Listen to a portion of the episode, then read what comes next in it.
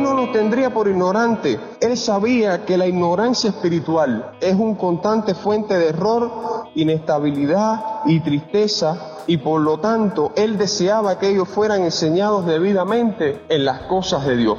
La preocupación de Pablo era el conocimiento y la sabiduría de ellos, no era otra cosa, no era el crecimiento quizás de la iglesia, no era incluso ni los dones, ni otras cosas que nosotros podríamos agregar que necesita la iglesia, era el conocimiento y la sabiduría.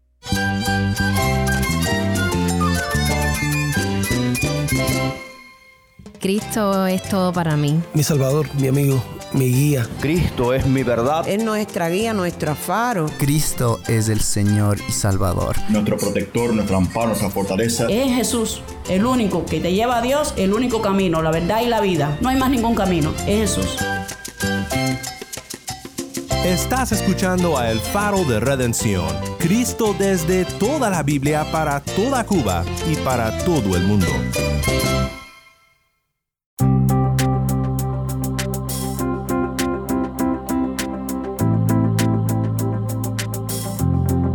Saludos desde Cuba.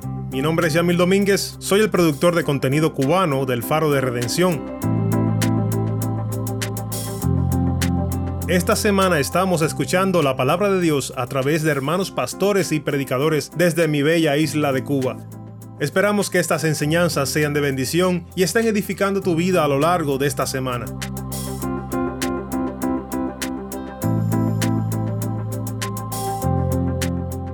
A continuación te presento este mensaje basado en el libro de Colosenses titulado Nos urge crecer espiritualmente, con la voz del hermano pastor Juan Carlos Digar desde la Iglesia Bautista del Cerro en abril de este año en La Habana, Cuba.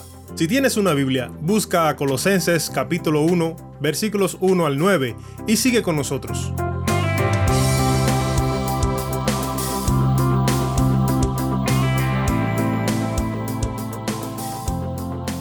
Hermano, le damos gracias a Dios. Yo les invito a buscar en sus Biblias el libro de Colosenses, capítulo 1, versículo 9. Dice, por lo cual también nosotros, desde el día que lo oímos, no cesamos de orar por vosotros y de pedir que seáis llenos del conocimiento de su voluntad en toda sabiduría e inteligencia espiritual.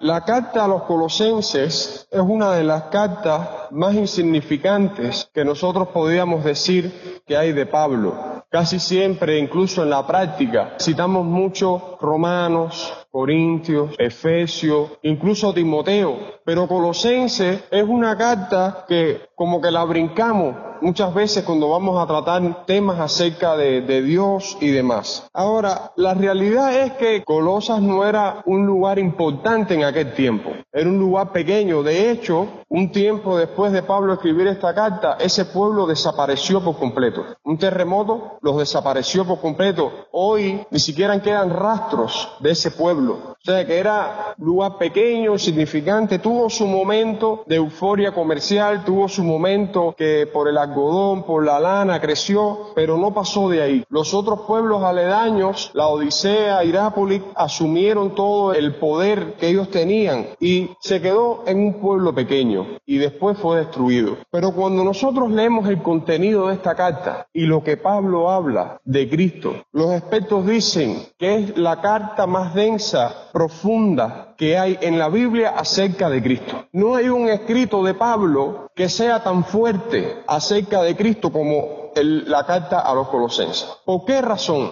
Porque ahí en Colosas estaba gestando un problema que iba a convertirse en algo bien grande. Hay algunos que le dicen que era la herejía de Colosas. Los gnósticos estaban creciendo de una forma vertiginosa y ellos creían que Jesucristo era cualquier hombre. Ellos creían que incluso en un momento algunos, porque ellos estaban divididos, tenían varios grupos dentro de ellos, algunos creían que en ese hombre habitó Dios en algún momento de su vida, pero que de ningún modo Dios estuvo en la cruz cuando Cristo murió, cuando Cristo fue crucificado, Dios no estuvo ahí. ¿Por qué razón? Porque ellos creían que el Espíritu de Dios era santo, pero el cuerpo es inmoral y que un Espíritu Santo perfecto no podía habitar en un cuerpo inmoral. Entonces de ahí salían una serie de cosas, una serie de herejías, incluso hasta misticismo. Eran liberales en algunas cosas,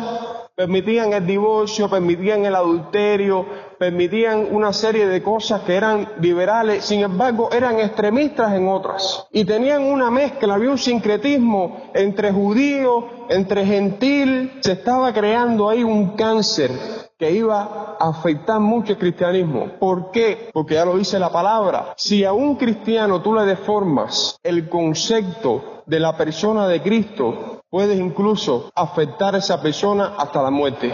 Usted puede tener diferencias en muchas cosas, en muchas áreas, en muchas teologías, hay muchas cosas, muchas telas por donde cortar, mucha filosofía, el conocimiento bíblico, conocimiento de Dios es vasto y hay muchas diferencias, pero en Cristo hay que tener mucho cuidado en las diferencias, porque no deben de haber diferencias en cuanto a la persona de Cristo en un cristiano. Nuestro concepto, nuestra teología, la forma de nosotros de ver a Cristo debe de ser clara, debe de ser precisa. Por eso es que muchos han definido la carta a los colosenses como la carta de la plenitud de Cristo. Pablo quería enseñarle a ellos acerca de la plenitud de Cristo. En los versículos anteriores, a partir del versículo 3, vino Epafras que era un mensajero porque Pablo nunca estuvo en Colosas. Pablo pasó cerca, pero nunca estuvo ahí. Entonces este hombre, Epafras, de alguna forma vino a contarle a Pablo lo que estaba sucediendo allí, hablarle de la iglesia, de cómo se comportaban. Y al parecer no era una mala iglesia. Al parecer era una iglesia que se amaba, que llevaban fruto. Dice aquí en el, en el versículo 6, que ha llegado hasta vosotros, así como a todo el mundo, y lleva fruto y crece también en vosotros desde el día que oíste y conociste la gracia de Dios en verdad, como lo habéis aprendido de Pafras, nuestro consiervo amado, que es un fiel ministro de Cristo para vosotros. También el versículo 4 dice, habiendo oído de vuestra fe en Cristo Jesús,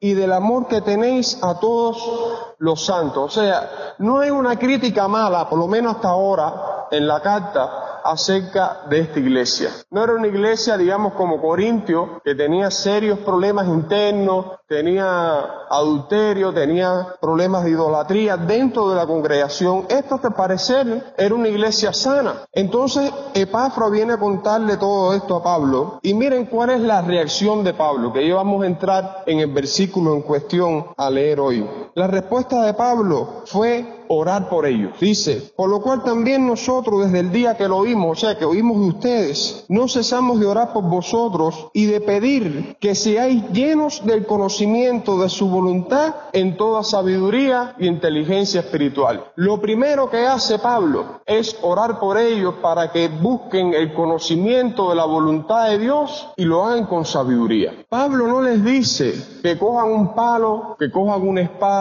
que cojan piedras y empiecen a tirar piedras, que empiecen a, que creen un, ejército, que creen algo, que ellos puedan defenderse de esas personas que estaban creando una herejía. Pablo no les dice eso, Pablo dice, yo estoy orando por ustedes para que busquen el conocimiento de la voluntad de Dios y lo hagan con sabiduría. ¿Por qué es tan importante esto? La sabiduría espiritual, por ejemplo, en griego Sofía, que se podía describir como conocimiento de los primeros principios, y conocimiento es sinesis, que es lo que los griegos describían a veces como un conocimiento crítico. Quiere decir que él les estaba diciendo que tenían que crear la habilidad de aplicar los primeros principios de su fe en cualquier situación que pueda surgir en la vida. Spurgeon dijo, si tú lees esta carta de principio a fin, observarás que Pablo alude frecuentemente al conocimiento de la sabiduría hasta el punto de que él vuelve su atención en oración por la iglesia que es juzgada por ser deficiente en esos asuntos. Él no nos tendría por ignorante.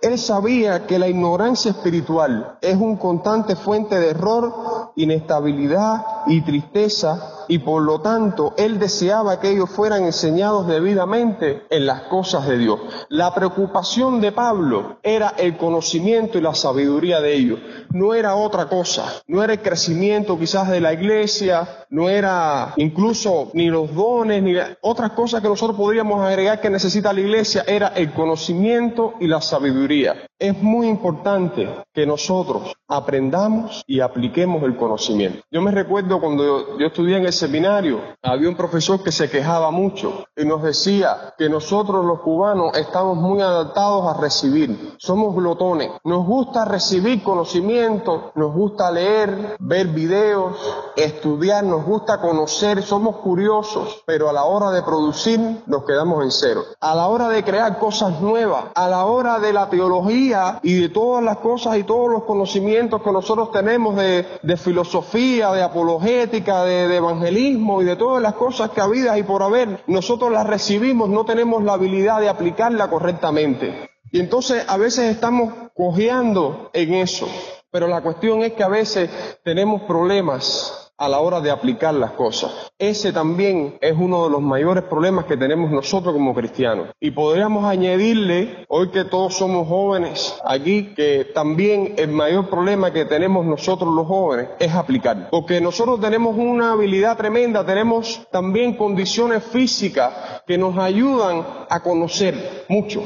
Tenemos buena memoria, tenemos la cabeza fresca. Cuando nos gustan las cosas aprendemos una velocidad tremenda sin, con el mínimo esfuerzo. Pero ya cuando pasa cierta edad, por ejemplo, los médicos dicen que, que el cerebro humano está aprendiendo hasta los 25. A partir de los 25 años, el cerebro humano se queda en una meseta. Tú puedes seguir aprendiendo, puedes seguirte desarrollando, pero tienes que esforzarte más, tienes que dedicarle más tiempo, te cuesta más trabajo aprender. Eso es lo que dicen los médicos. Pero la realidad es que cuando uno es joven, uno aprende con facilidad las cosas que le gustan, uno tiene habilidades. El problema es que carecemos de la sabiduría para aplicar esos conocimientos en el momento correcto. Sabemos un montón de cosas, pero cuando nos caemos, enseguida se nos olvida todo lo que sabemos. Por eso es que Pablo, cuando le escribe a Timoteo, le habla acerca de la conducta, que la conducta es la parte de aplicar el conocimiento. Y le hace mucho énfasis en eso.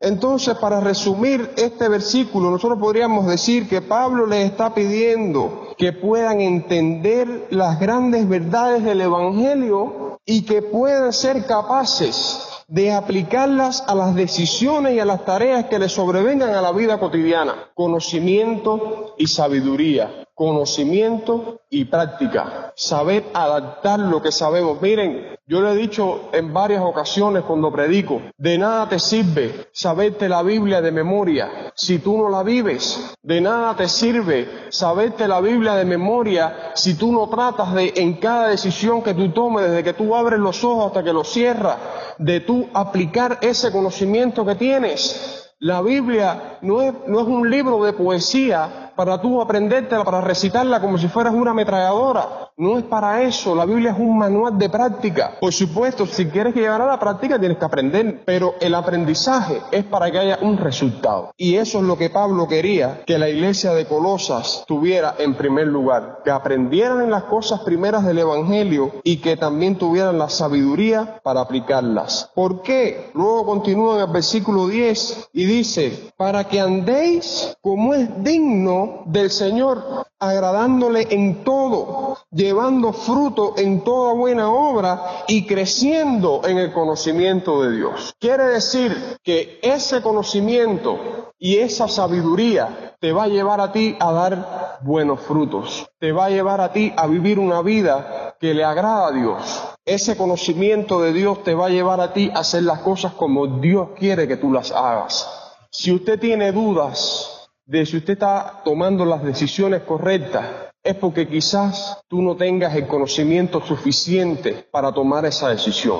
Si tú no sabes lo que tienes que hacer, es porque tú no tienes el conocimiento para hacer eso. Por eso es que el cristiano tiene que aprender para que cuando tenga que tomar decisiones tenga de dónde sacar. Cuando usted no tiene conocimiento para hacer algo, ¿qué es lo que hace? Le pregunta a otro, lo busca en internet. Entonces, hoy nosotros como cristianos a veces queremos resolver las cosas con internet también. nosotros como cristianos tenemos que resolver las cosas con la Biblia. Esa es donde está la respuesta y donde está el conocimiento necesario para hacer las cosas. Dice, agradándole en todo, llevando fruto en toda buena obra y creciendo en el conocimiento de Dios. Eso es lo que Pablo quería que ellos hicieran. Pero también les dice en el versículo 11, fortalecidos con todo poder conforme a la potencia de su gloria. Quiere decir que la oración es la que le da poder al cristiano, los va a fortalecer para que ellos también puedan aplicar todas esas cosas. Quiere decir también que tú buscas de Dios conocimiento, tú buscas de Dios sabiduría y si tú oras, Él te la va a dar. Yo me recuerdo cuando yo era un adolescente, busqué un libro que hoy todavía se mantiene como uno de mis libros favoritos, que es un comentario de proverbios, se llamaba Seamos sabios. Y ese libro me marcó porque en uno de esos capítulos dice, si tú quieres sabiduría, pídesela a Dios. Y desde ese día a mí eso me marcó y yo he tenido la costumbre siempre en varios momentos de mi vida, incluso cuando voy a predicar, antes de predicar yo siempre tengo la costumbre de orar. Y cuando yo oro, yo le pido a Dios que me dé sabiduría. Y se ha vuelto un hábito en mi vida. Cada vez que voy a hacer algo, se repiten mucho en mis oraciones, Señor, dame sabiduría. Pero eso se hace orando. Entonces Pablo les está diciendo, busquen las primeras cosas, busquen los fundamentos del Evangelio. Con sabiduría, sirvan a Dios, use sus dones, llénense del poder de Dios para poder hacer eso.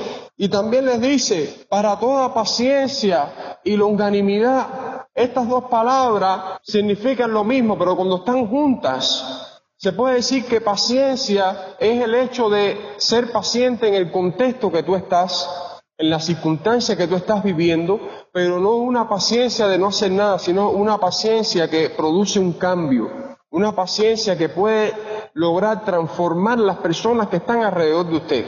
Y longanimidad es paciencia con las personas, con el prójimo, con los que están alrededor de usted. Así que básicamente lo que les está diciendo ahí es paciencia con las personas. Pide en general, en, en sentido general, pide que los cristianos sean tales que ninguna circunstancia pueda derrotar su fuerza ni ningún ser humano pueda derrotar su amor. Y todo esto, y todo esto también debe de dar como resultado gozo. Ahí en el versículo 12 dice, y con gozo dando gracias al Padre que nos hizo actos para participar de la herencia de los santos en luz. Entonces Pablo les está diciendo, busquen las primeras cosas, busquen los fundamentos del Evangelio, vivan la vida con sabiduría, Usen los frutos que Dios les ha dado con sabiduría. Oren para que Dios le dé la sabiduría necesaria para poder hacerlo. Y sean pacientes en las circunstancias y con las personas que están alrededor de usted para que haya un resultado con gozo en tu vida cristiana. Miren todo lo que Pablo les está diciendo en esos versículos. Y fue lo primero que les dijo. Trayendo ahora un poco la historia aquí al contexto que nosotros estamos viviendo en nuestro país y en el mundo, todo esto que Pablo les está diciendo a Colosa también tenemos que aplicarlo a nosotros. Cuando la, cuando la iglesia cerró las puertas, de alguna forma, muchos entendieron que el cristianismo se pone en pausa que la vida cristiana se pone en pausa. La iglesia está cerrada, entonces voy a dejar de ser cristiano. La iglesia está cerrada, entonces yo voy a dejar de buscar el conocimiento la sabiduría de Dios, yo voy a dejar de poner en práctica los frutos que vienen de ese conocimiento, de esa sabiduría, y por supuesto no va a haber ni gozo, ni paciencia, ni longanimidad, ni va a haber nada. Eso fue lo que generalmente pasó. Entonces, ¿qué mensaje nosotros le estamos transmitiendo al mundo? Que el cristianismo es el templo. Porque hay una cosa importante que, estábamos, que hemos conversado aquí muchas veces. La iglesia no es ni WhatsApp ni es el templo tampoco. La iglesia somos nosotros. La vida cristiana hay que vivirla con el templo abierto o con el templo cerrado. Usted no puede querer que el templo abra para usted poder vivir la vida cristiana. No, ese no es el motivo de abrir el templo. Usted quiere que el templo abra para congregarse, porque es un mandato, porque Dios está diciendo que lo haga. Pero no es que si el templo está cerrado tú no puedes vivir la vida cristiana. Eso no es así. Y si pasa algo, que, los templos no pueden abrir, y si se para alguien adelante con una ametralladora, por X o por Y, porque las cosas en la historia cambian. Y hoy estamos viendo bien, pero mañana puede ser que estemos como países de África, de Asia o algunos lugares de América Latina, que no se puede. Miren, hay países que tienen como microsistemas. Entonces, si de momento aquí esas puertas del templo no se pueden abrir,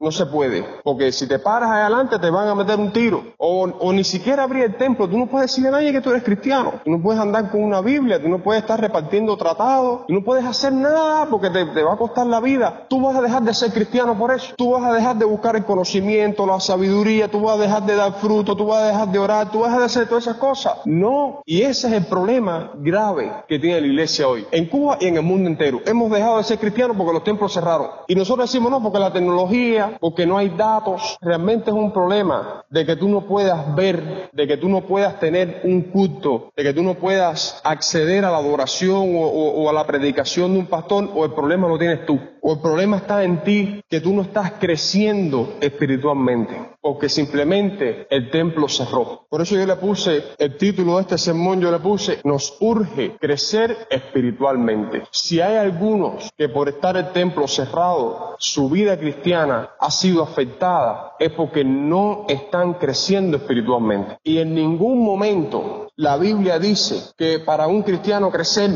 tiene que venir a la iglesia. Pablo en ningún momento en estos pasajes le está diciendo a la, iglesia de Colosa que para crecer tiene que ir a la iglesia. Les está diciendo busquen el conocimiento de la voluntad de Dios, tengan frutos, tengan sabiduría, oren, tengan paciencia con el prójimo, con las circunstancias que están viviendo, vivan con gozo. Pablo lo dice que de la única forma que vamos a poder hacer eso es yendo a la iglesia. No, yo no estoy diciendo que la iglesia no sea bíblica y que nosotros podemos vivir sin iglesia. Ya les dije, congregarnos es un mandato bíblico. Eso está bien claro. Ya sea aquí, debajo de una mata, en el medio de la calle, en un parque, en el malecón, donde quiera, hay que congregarse. Porque es la iglesia. La iglesia tiene que congregarse.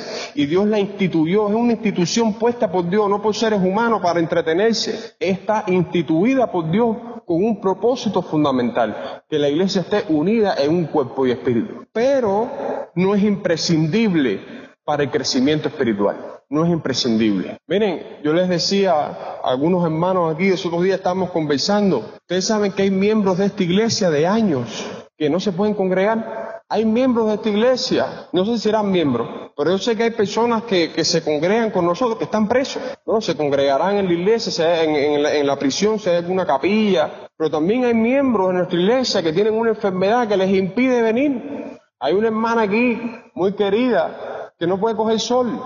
De hace años no puede coger sol, tiene una enfermedad en la piel, pero ella está conectada y ella lee la Biblia, ella te llama. Hay anciano, hay una hermana, Noemí, que es una hermana muy fiel, ella puede venir a la iglesia, pero en este tiempo de COVID ella ha tenido que cuidarse porque ella es anciana y no puede salir de su casa. Ella no tiene WhatsApp, no tiene internet, no tiene teléfono, no tiene tiene teléfono fijo. Ella me llama por teléfono. Me dice, pastor, ¿cuáles son los motivos de oración de esta semana? ¿Por qué se está orando? ¿Cuáles son los motivos de oración? ¿A qué hora están orando? Y, y ella no está viniendo y no tiene WhatsApp, no tiene nada. Lo que quiero demostrarles es que no importa si hay COVID, si mañana es ébola, no importa lo que sea, nosotros tenemos que seguir creciendo espiritualmente hasta que venga Cristo a buscarnos. Eso no se puede poner en pausa porque la iglesia está o porque la iglesia deje de estar. Incluso hay hermanos, lamentablemente, que cuando el pastor se va, ellos dejan de venir a la iglesia. El pastor está de viaje y ese hermano no viene a la iglesia porque el pastor no está. Y se han dado caso de cuando el pastor se va definitivamente de una iglesia, hay hermanos que se van de la congregación, se van para otra iglesia.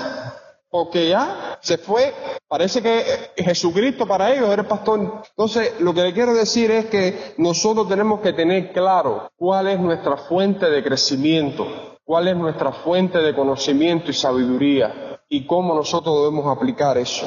Dice un escritor bíblico acerca de este pasaje en cuestión que la oración de Pablo aquí, en otras palabras, dice, dame Señor la victoria sobre todas las circunstancias, la paciencia con todas las personas y el gozo que ninguna circunstancia ni persona me pueda quitar. El COVID no nos puede quitar la paciencia, no nos puede quitar el gozo. y no nos puede quitar nuestro crecimiento espiritual. No lo puede hacer. Así que yo te exhorto, joven, que tú sigas creciendo espiritualmente. Yo sé que ha sido un tiempo duro y hay algunos de nosotros que este tiempo nos ha golpeado aquí en, la boca del estómago. Cuando uno se da un golpe ahí, uno se queda sin aire. O sea, usted puede recibir golpe en cualquier parte del cuerpo, pero si usted da un golpe aquí, debajo del esternón, eso te deja sin aliento. Sin aliento que es en el piso. Y para algunos de nosotros, este tiempo de la COVID ha sido así. Ha sido por aquí, doblados en el piso. Pero debemos de levantarnos nuevamente. Porque Cristo se levantó y en Él nosotros somos salvos y eso nadie nos lo puede quitar. Pero si queremos agradar a Dios, tenemos que levantarnos y tenemos que crecer. No importa que el templo esté cerrado, lee la Biblia, ora, ayuda a las personas que están a tu alrededor, predícales el Evangelio, enseña a otro la Biblia de la forma que sea, así es por paloma, enviando paloma mensajera así con, con mensajitos eso, pero que tu paloma huele, que huele la paloma, que no se quede ahí guardada en, en la jaula, no, que tu paloma huele. No dejes que las puertas del templo cierren tu vida espiritual. No permitas eso.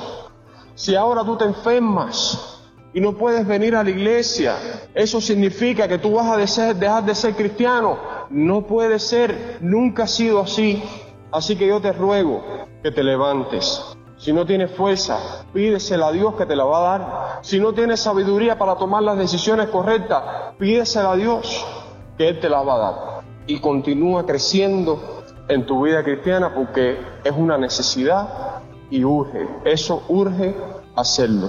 Que Dios les bendiga mucho.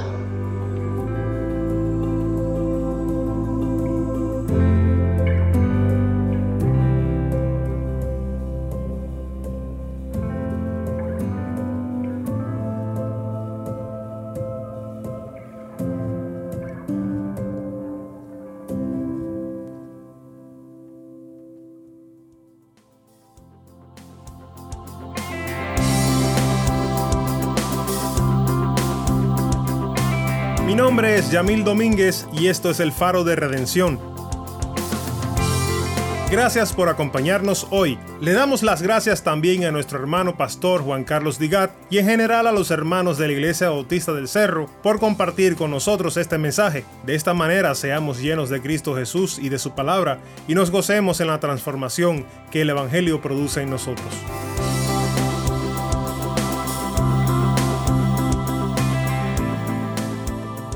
Estamos muy agradecidos a las emisoras que transmiten el faro para Cuba y a otros países en el mundo. Si vives fuera de Cuba, haznos saber en qué emisora nos escuchas y a qué hora sintonizas nuestro programa. Nuestro correo electrónico es ministerio arroba el faro de redención.org. Nuevamente, nuestro correo electrónico es ministerio arroba el faro de redención.org. O si te es más fácil, puedes enviarnos un mensaje a WhatsApp. Nuestro número es 1 786 373-4880.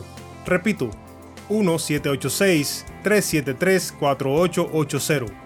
También si estás fuera de Cuba te invito a que consideres apoyar a El Faro en nuestra misión de alcanzar a Cuba y al mundo con el mensaje de Cristo desde toda la Biblia y con la voz del pueblo de Dios en Cuba. Para más información sobre este ministerio y sobre cómo puedes apoyar al Faro, visita nuestra página web elfaroderedención.org y no olvides de seguirnos en las redes sociales, en Facebook, Instagram y Twitter. Solo busca El Faro de Redención. Mi nombre es Yamil Domínguez, soy productor de contenido cubano, invitando a que nos acompañes mañana en esta serie Predicaciones desde Cuba para ver la luz de Cristo desde toda la Biblia, para toda Cuba y para todo el mundo, aquí en el Faro de Redención.